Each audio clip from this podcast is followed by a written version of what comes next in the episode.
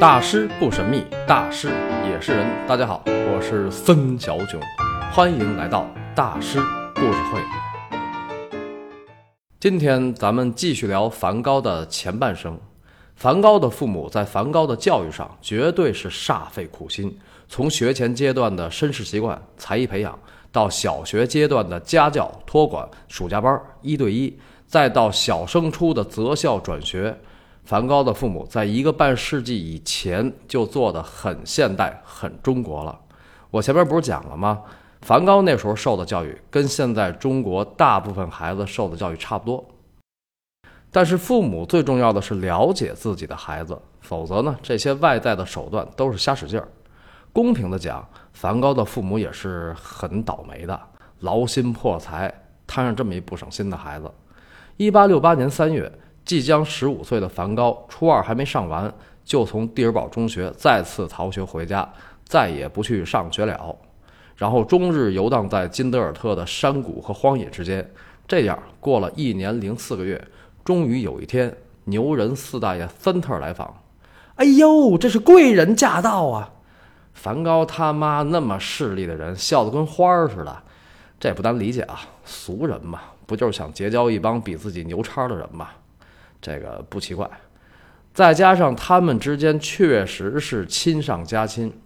四大爷森特既是梵高他妈的大了摆子，不，既是梵高他妈妈的大了摆子，大了摆子就是丈夫的哥哥。森特是梵高他爸的四哥，同时梵高他妈还是四大爷森特的大姨子，他的妹妹嫁给了森特，而且呢，森特两口子还是梵高父母的媒人。你看这几层关系。当时呢，四大爷森特正处在事业巅峰，都被这个英王威廉三世授予了骑士爵位了。梵高他妈这一看，这就是我儿子的大救星啊！上学是没戏了，但是跟着四大爷学经商也不错呀。还别说，四大爷森特此番来访是确有此意，因为他没有孩子，所以呢，就想为自己找个接班人。这个机会正好让梵高赶上了，因为梵高不上学嘛，其他亲戚家里的男孩子还都上学呢。梵高的父母就觉得森特来访简直就是天上掉馅饼啊！呃，欧洲人应该说是天上掉披萨饼，是吧？你看你这孩子还愣着干啥？你赶紧的呀！这父母那边急着白脸了，但梵高这边一开始并没有答应。十六岁了，他也知道自己不能老待在家里，但是想干什么还没想清楚。偏偏四大爷森特那时候就看上梵高了，为这事儿往金德尔特跑了好几趟。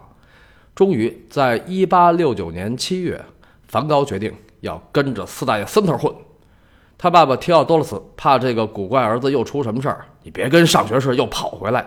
所以呢，他亲自坐火车把梵高送到了海牙。就这样。梵高十六岁，成为古比尔海牙画廊的一名白领。十六岁的孩子已经懂事了。梵高想起自己从小的种种劣迹，想起父母为他劳心破财，心里是无限愧疚。于是决定浪子回头，重新做人，为了白领梦想而奋斗。当时的海牙古比尔画廊是很大的画廊，它的前身就是四大爷森特自己的店。梵高的工作是库房存货统计，就一库存，这个可不是一个很简单的位置，这是一个很重要的岗位，因为大额订单都是在库房谈成的。也就是在这个时候，梵高对于艺术产生了极大的兴趣，读欧洲艺术史，去美术馆看哈尔斯、伦勃朗、维米尔，还有油画创始人凡艾克兄弟的作品，好幸福啊，都是欧洲美术史上的咖呀。有的书上说梵高在古比尔画廊工作的时候非常憨轴，只向客户推荐自己觉得好的作品，经常说客户品味不高，所以业绩很差。这事没搞清楚，那是梵高后来在巴黎古比尔的事儿，在海牙，梵高干得好着呢。古比尔作为当时全球的著名画廊，琳琅满目，一应俱全，各类画种都有，不光是油画、素描，还有版画、插画。照片、印刷品、艺术家画册、艺术著作，梵高工作极其努力，对此分门别类，了如指掌。而且他还学了会计，这就是四大爷森特培养接班人的节奏啊！将来得管钱呐。三年以后，梵高已经开始在贵宾室接待重要客户了。大师是有才华的，大师是努力的。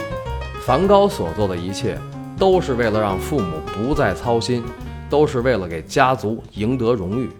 但是他并不快乐，为什么呢？想家，孤独。梵高的上司和同事都不喜欢他。梵高对工作认真是没得说的，但是如果别人在工作的某个流程环节出了错误，影响到了他，他就会尖锐刻薄地指出，而且喋喋不休，就是比较鸡婆跟事儿妈。这遗传了他妈。虽然梵高对人没有恶意，只是就事论事儿，但是在一公司里，鸡婆事儿妈肯定不招人待见。你不会说话，情商太低了。这个上司有时候摆这么个角色，也是用来当枪使的。也不是真待见这个人。那梵高的上司是个什么人呢？鲜肉一枚，叫泰斯提格，帅啊，英俊潇洒，博学多识，敬业勤奋，镇定自若，颇有心机。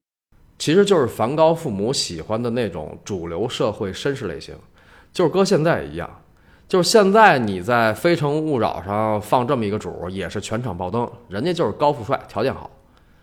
梵高刚进公司的时候，把泰斯提格当成偶像。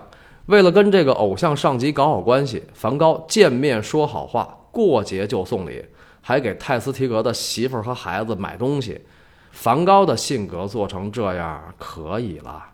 一个社交能力为负的人，开始呢，这个鲜肉上司对梵高还行，但是当他完全了解了梵高的能力和性格之后，就不一样了。他一跟别人聊天就说梵高这也不好那也不好，其实他就是打心眼里不待见梵高。他怎么能够喜欢梵高这种又直又憨又土的人呢？啊，梵高跟他一点都没有相似之处啊，人家是一个高富帅啊。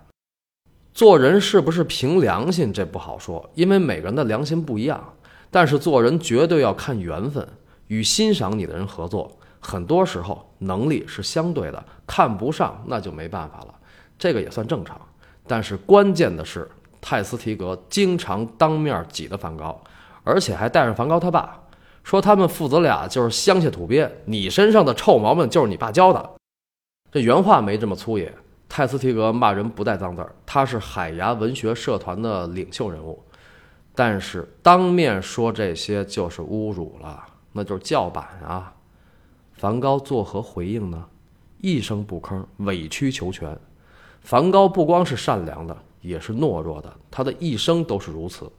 后来在阿尔勒画画的时候，被小孩嘲笑逮石头；在奥维尔被富二代小痞子雷内·萨克里顿欺负。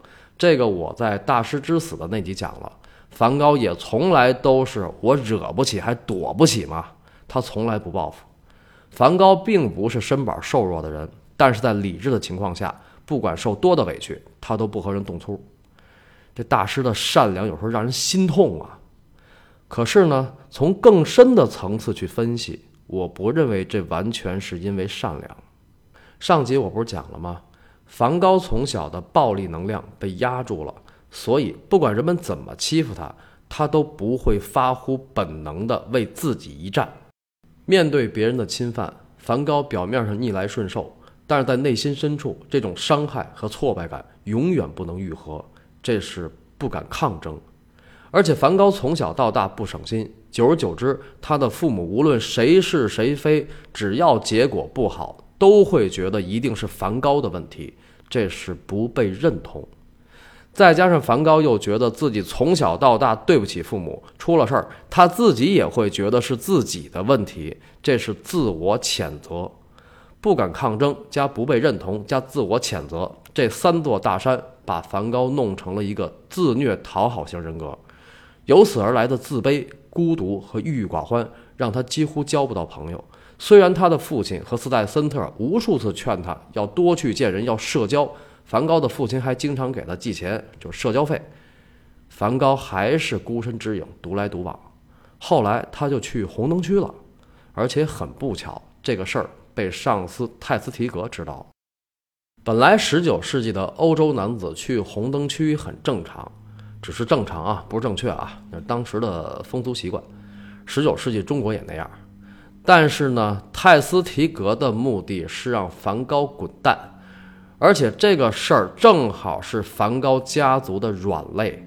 梵高的家族可是四百年的牧师世家，他爸爸、他爷爷都是牧师。这佛经里不让干那个，圣经也一样。这违反圣经那是大逆不道啊！对于他们家来讲，所以呢，泰斯提格就大肆渲染这个事儿。最后闹得梵高的父母和斯戴森特居然都相信梵高是个不靠谱青年，不能委以重任。泰斯提格是个靠谱好青年，并且希望，啊，小泰啊，帮我们多管着点梵高这倒霉孩子，啊，他不懂事儿。这梵高确实很倒霉吧？但是他的倒霉不在于他遇见了多么精明的上司，而是在于连自己的亲人都不维护他。没过多久，梵高就被通知调往古比尔伦敦分店，这让梵高有极大的挫败感。我干得好好的，业绩也不错，凭什么赶我走？但是让他更加挫败的是，作为事件的当事人，梵高是全家最后一个知道调动消息的，其他人早就知道了。那这成什么了？梵高不是成傻小子了吗？这是什么呀？这是亲人背叛，是被家庭抛弃，这是梵高真正的命苦之处。在梵高调动这件事儿里，泰斯提格和斯戴森特虽然是主谋，但是也可以说是正常的职场调动。人家是上级嘛，对吧？不待见你，给你换份工作，这个也没什么大惊小怪的。可是梵高的亲人们事先都知道了这个事儿，却一起一直的瞒着他，那这个就不一样了。这是帮凶啊！尤其梵高的父母，他俩的所作所为触及了梵高作为家庭成员的底线。身为父母算计孩子，太跌份，太恶心，太可恨，太让人寒心了。当然，他们都会觉得梵高不争气，这么做是为他好。但是作为人，梵高的父母忘记了，他们的儿子文森特·威廉·梵高也是一个人。人与人之间要有界限感，无论什么关系，爱的前提都是尊重。作为父母，他们也忘记了文森特·威廉·梵高是一个有感情的孩子，一个懦弱、善良、没有优势而又对父母充满愧疚的二十岁的亲生骨肉。或许他们觉得这些根本不重要，或许他们根本就不知道这个道理。但是，如果不是把名与利还有面子看得那么重，作为父母的怎么可能不知道这点道理呢？一八七三年二月，梵高来到了伦敦。伦敦是当时世界上最大的城市，四百五十万人口，面积是海牙的四十五倍，巴黎的两倍，但是比当时的巴黎差远了。我前面不是讲过巴黎大改造吗？一八七三年，巴黎已经完成了大改造，整个城市焕然一新。但是，一八七三年的伦敦就不同了，交通拥堵，人山人海，臭气熏天，就跟那个巴黎大改造之前一样。古比尔伦敦分店就是个批发部，没有画廊，规模和档次跟海牙也没法比。当时梵高的英语也不太好，能听不能说。这种状态下，梵高的孤独无聊与日俱增。他学会了抽烟，哥抽的不是烟，哥抽的是寂寞。梵高抽的是烟斗，因为他爸爸不高兴的时候就抽烟斗。就是在这种时候，梵高还依然不忘对母亲的愧疚。他在信里说：“我一定好好工作，我一定凡事不再较真儿，我一定快乐的生活。”哎呀，孝顺儿子，听起来都心酸呢。我在大师的女人们那期讲了，在伦敦，梵高一开始租的是法国母女厄修拉和尤金尼亚的房子，梵高在那儿住的还不错。房东母女的以礼相待，让梵高隐约有了家的感觉。他还邀请大妹安娜来住，还帮安娜找工作。但是呢，这个大妹安娜跟他们的母亲就跟一个模子刻出来的似的，刻薄多疑。梵高的母亲也叫安娜。叫安娜·卡本特斯，这个大妹安娜过来和梵高住了一段，梵高满心欢喜。但是这个大妹却给父母写信说，大哥梵高跟房东的女儿尤金尼亚关系暧昧，好可怕的兄妹关系啊！梵高的父母一下就觉得这母女俩会把梵高带坏，甚至怀疑尤金尼亚是个私生女。为什么呢？因为他们是法国人，法国人生性浪荡。梵高父母的人品也真够恶心的，判断力也真是够奇葩的。小地方的人没见过世面，穷山恶水待的时间太长了。那这位大妹安娜为什么这么不信任梵高呢？在那胡说八道。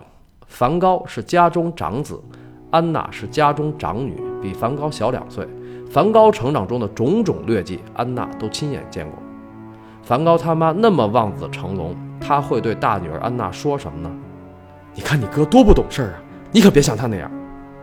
这很正常吧？大妹安娜确实在性格和价值观上很像她的母亲。梵高后来跟父母关系不好，这个大妹安娜功不可没。梵高三十二岁的时候，父亲去世，在父亲的葬礼上，就是这位大妹安娜指责他：“爸，是你气死的。”这个听着很像咱们的电视剧哈。梵高当时心情沉痛，没跟大美安娜较劲。他对一位调研者说：“死很难。”但活着更难。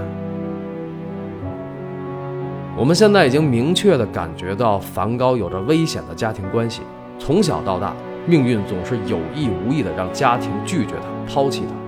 二十岁的梵高不敢抗争，依赖父母，所做的一切都是为了报答父母的养育之恩。这说明什么呢？说明梵高的内心还是一个小孩儿，一个十岁左右的敏感儿童才会如此表现。从个人成长的角度来看，梵高要走的路还很长，迷茫过后才能找到自己。那么，梵高的职场生涯又经历了怎样的艰难呢？他的家庭关系又给了他怎样的影响呢？下周三晚六点，森小囧在喜马拉雅大师故事会继续为您讲述梵高的故事，左右碰壁和艰难成长。